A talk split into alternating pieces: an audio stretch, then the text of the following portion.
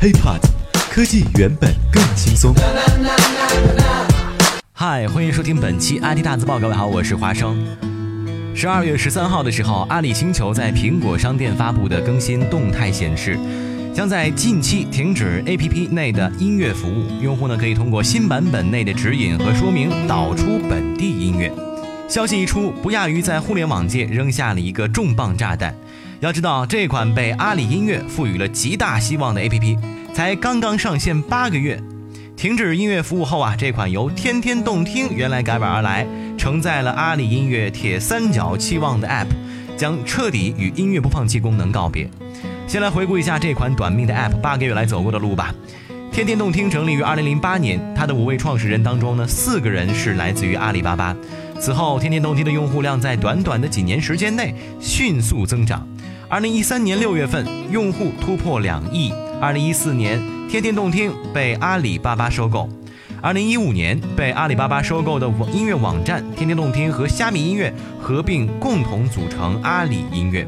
二零一六年四月十五号，天天动听呢正式更名为阿里星球。作为一款超级 App，阿里星球呢囊括了音乐播放器、粉丝社交、直播等众多功能。在今年三月二十五号，阿里星球 App 就曾经以内测的名义短暂上线，但又很快下线。而它的负责人更是在音乐圈内大名鼎鼎，高晓松、宋柯、何炅，被称作铁三角的三位音乐大咖，任何一位的地位在圈内啊都是首屈一指。但是从三位的合作结果来看，好像并不如人意。上线初期，阿里星球便遭遇了大量用户差评。改版以来，突然间的巨大变化让许多用户啊一时感到不适应。上线初期，阿里星球曾经收获了大量的负面评价。现在呢，阿里星球在 App Store 的这个评分是二星，但评价呢已经被清空了。都说阿里星球是阿里音乐的重磅产品，从它的定位呢，我们就能够看得出来。去年年底，宋柯在接受采访的时候就透露了对阿里音乐业务的发展规划，会更多的思考怎样帮助。音乐行业从营销、内容、人等各个层面，虾米还是专注于播放器这个定位啊，也就是说是一个在线的音乐播放平台。而天天动听呢，会尝试更多的产品形态。从阿里星球的产品架构来看，它呢确实是一个野心很大的一款应用啊。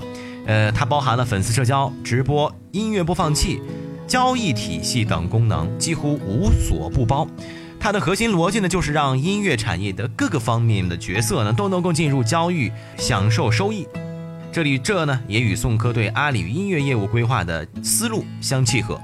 但是庞杂的架构功能啊，对于用户而言就意味着更高的使用门槛；对阿里音乐星球自身而言，则需要更高的运营能力。你看，两边压力都挺大，而且重运营的模式也决定了阿里星球短时间内无法迎来爆发性的增长。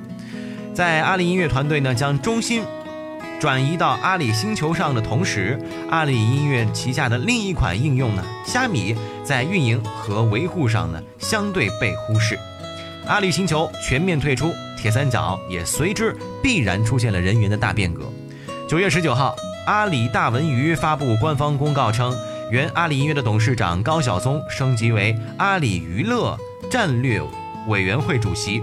将全面负责阿里大文娱的国际战略，而阿里音乐原 CEO 宋柯将就任阿里音乐董事长，负责阿里音乐演艺业务及创新发展。而合一集团啊，也就是优酷土豆总裁杨伟东则兼任阿里音乐 CEO。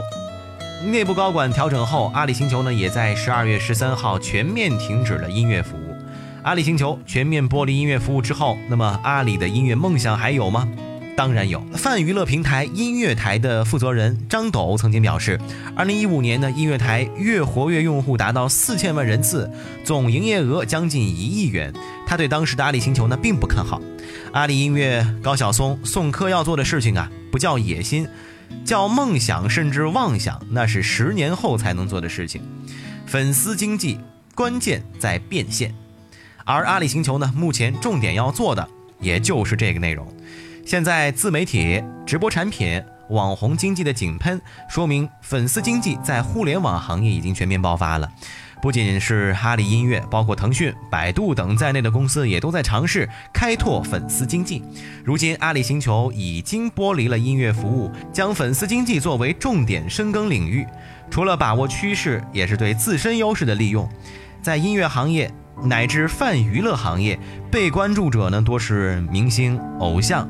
粉丝经济主要表现为艺人的粉丝通过消费来购买艺人相关的音频作品啊、周边衍生品、代言商品，这让艺人的影响力呢可能变成了一个可量化的商业价值。但粉丝经济的变现方式啊，确实也是太单一了，除了打赏啊，就是电商。这对于天生就有电商基因的阿里系来说，似乎真的是一条阳光大道。毕竟阿里的明星资源啊，还是超级强大的。嗯，呵呵，打个问号。OK，以上的就是本期 IT 大字报的全部内容了，也欢迎大家关注我们的喜马拉雅账号。如果想和华生取得更多的交流，也添加我的个人微信，就在我的节目简介备注当中。我们下期再见，拜拜。